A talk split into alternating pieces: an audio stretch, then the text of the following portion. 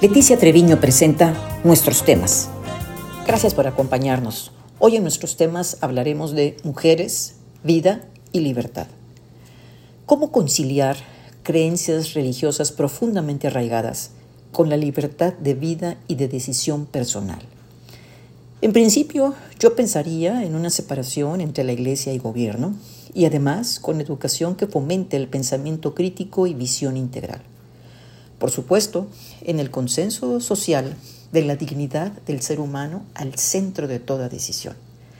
Como personas, todos tenemos derecho a que nuestra dignidad sea respetada y por consiguiente no tener ningún trato diferenciado por sexo, color de piel, religión, orígenes o preferencias, entre otros atributos. Como ciudadanos, el gobierno debe garantizar que se respete esta condición que tenemos como personas y evitar la discriminación. Sin embargo, esto no es así. Hay creencias, valores y leyes que justifican un trato diferenciado que se traduce en violaciones a los derechos humanos, particularmente hacia las mujeres. Pero la libertad no se puede limitar tanto.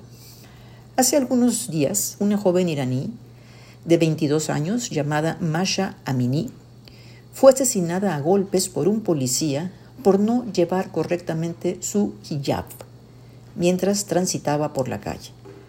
Esto ha desatado una serie de reacciones tanto en Irán como en otros países en apoyo a las mujeres del régimen del Islam que viven en represión solo por el hecho de ser mujeres. En estas protestas, las mujeres valientes y desafiantes han mostrado su hartazgo ante el gobierno y sobre todo exigen libertad de expresión. Algunas se han quitado el velo y cortado su cabello bajo el lema Mujeres, Vida y Libertad. A través de las redes sociales, una estudiante iraní escribió, Este estallido es el resultado de una opresión insoportable que nos afecta a todos, hombres y mujeres, aunque somos las mujeres las que estamos liderando el movimiento. Nunca vi las calles así antes. Necesitamos que el mundo no nos abandone, expresó. Magnas Shirali, socióloga iraní, señala que en este despertar están participando los jóvenes, quienes se refugiaban en la indiferencia como un mecanismo de autodefensa ante la imposibilidad de participación sociopolítica. Ellos se sentían a salvo de la violencia del régimen y ahora se sienten amenazados.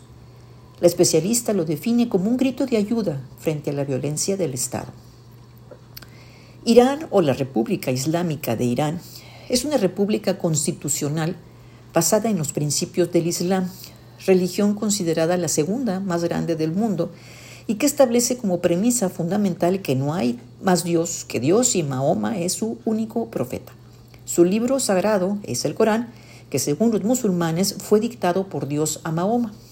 Lo establecido en este libro se debe de respetar. Su gobierno considera puestos de elección y de no elección. El país es gobernado por un presidente y por una jerarquía de clérigos, con un líder supremo que supervisa la gestión civil.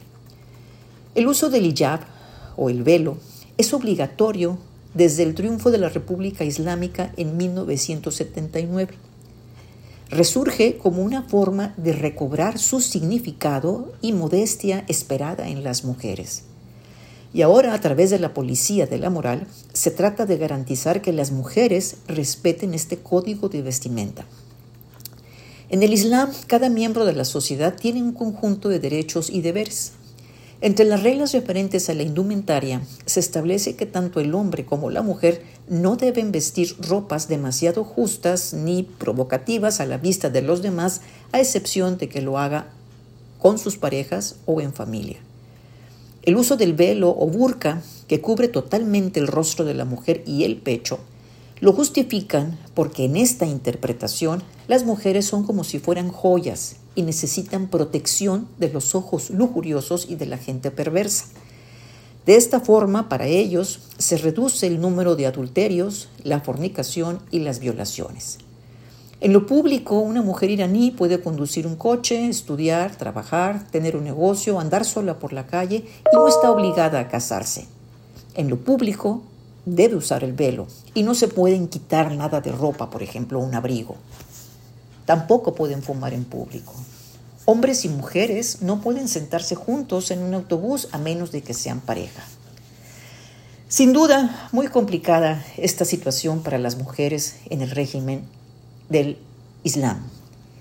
Necesitan ellas liberarse de las leyes asentadas en sus creencias religiosas, pero que violan sus derechos. Su mayor reto es tener la libertad total para diseñar su propia vida. Debiera ser posible integrar las creencias religiosas con una forma de vida en libertad, sin más restricción que el respeto a la dignidad humana integrar la vida que cada quien quiera tener en lo interior y exterior. Cuando no se logra esto, se requiere el apoyo, en este caso internacional, para proteger a la población vulnerada.